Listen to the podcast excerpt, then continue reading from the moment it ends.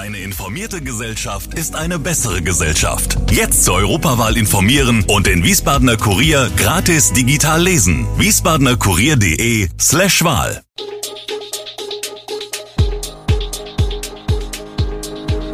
Gude, unser morgendliches News Update.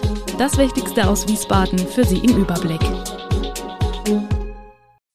Guten Morgen aus Wiesbaden an diesem 14. März. Streik an den Wiesbadener HSK-Kliniken, Hochbunkerverkauf lässt auf sich warten und so geht es weiter mit Spargel und Erdbeeren in der Region. Das und mehr hören Sie heute im Podcast. Die Galeria-Filiale in der Wiesbadener Kirchgasse 28 des finanziell angeschlagenen Kaufhauskonzerns Galeria Karstadt Kaufhof wird zum 30. Juni geschlossen. Das teilt der Konzern mit. Das Galeria-Haus am Mauritiusplatz, früher Karstadt, bleibt im Portfolio des Konzerns erhalten. Die betroffenen Mitarbeiter erhalten das Angebot, in eine Transfergesellschaft zu wechseln.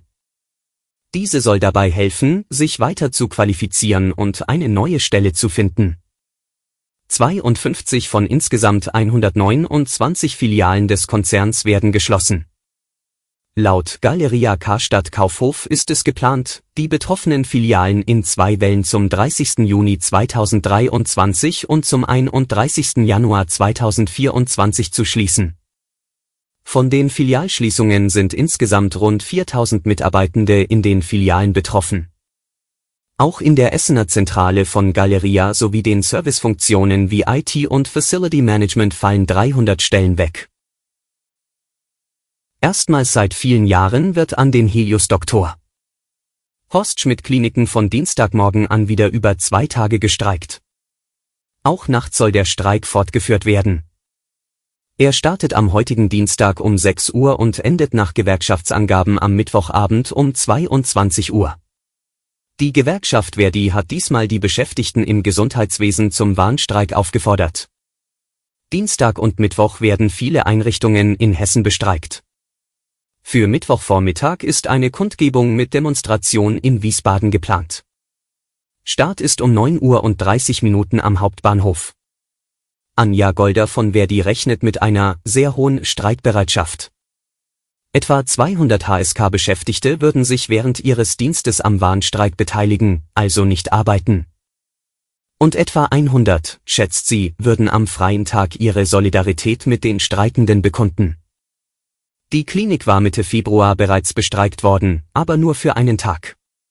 Es müsse sich aber niemand Sorgen machen, betont die Verdi-Frau.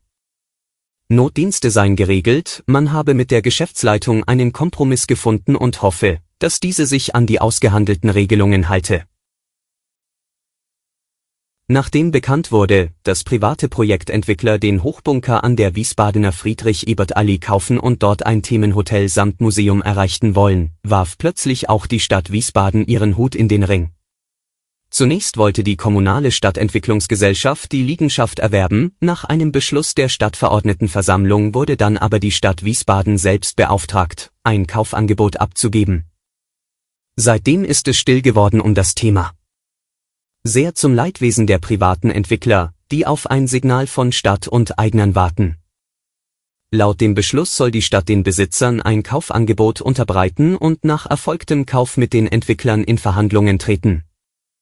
Auftrag ist eine Umsetzung ihrer Pläne im Rahmen eines Abbaurechts oder eines Weiterverkaufs des Grundstückes zu prüfen. Ziel sei ein städtebaulicher Vertrag, ein vorhabenbezogener Bebauungsplan und ein Vertragswerk, das der Stadt die Rückabwicklung der Verpachtung ermöglicht, sollten sich die Entwickler vom geplanten Konzept entfernen. Mit der Gestaltung des öffentlichen Raumes wird die Stadt Wiesbaden in den kommenden Jahren eine Menge zu tun haben. Ein Großteil der Plätze, viele Grünanlagen und andere Bereiche wie Spielplätze sind in die Jahre gekommen, müssen dringend saniert werden oder wegen geändertem Verhalten der Nutzer umgestaltet. Das kostet nicht nur eine Menge Geld, sondern auch Zeit für Planungsarbeit und Abstimmungsgespräche. Mit einer neuen AG öffentlicher Raum sollen letztere nun nicht nur effizienter genutzt werden, sondern am Ende auch zu besseren, weil ganzheitlicher geplanten Lösungen führen.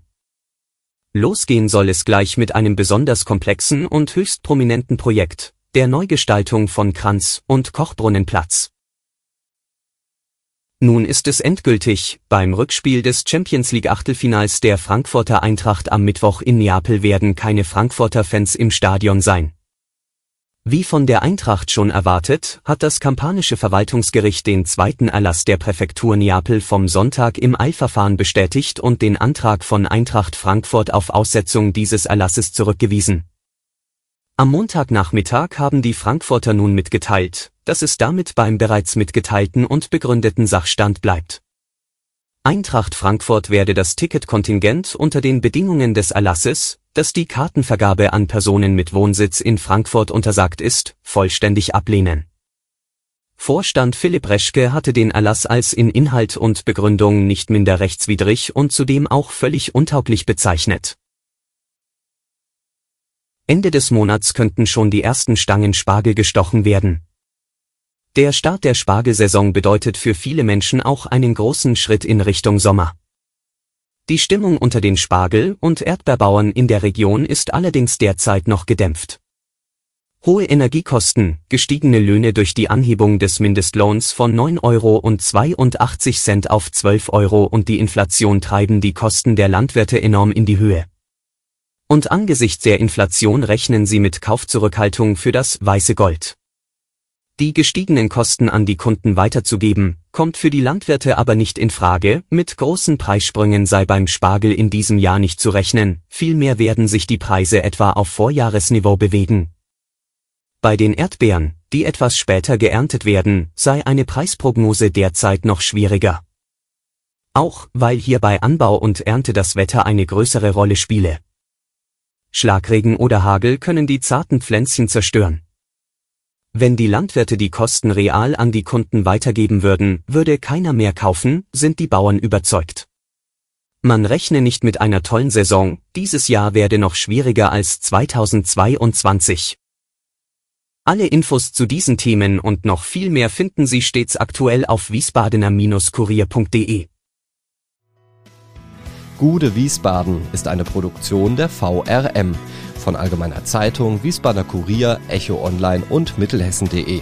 Redaktion und Produktion die NewsmanagerInnen der VRM. Ihr erreicht uns per Mail an audio.vrm.de.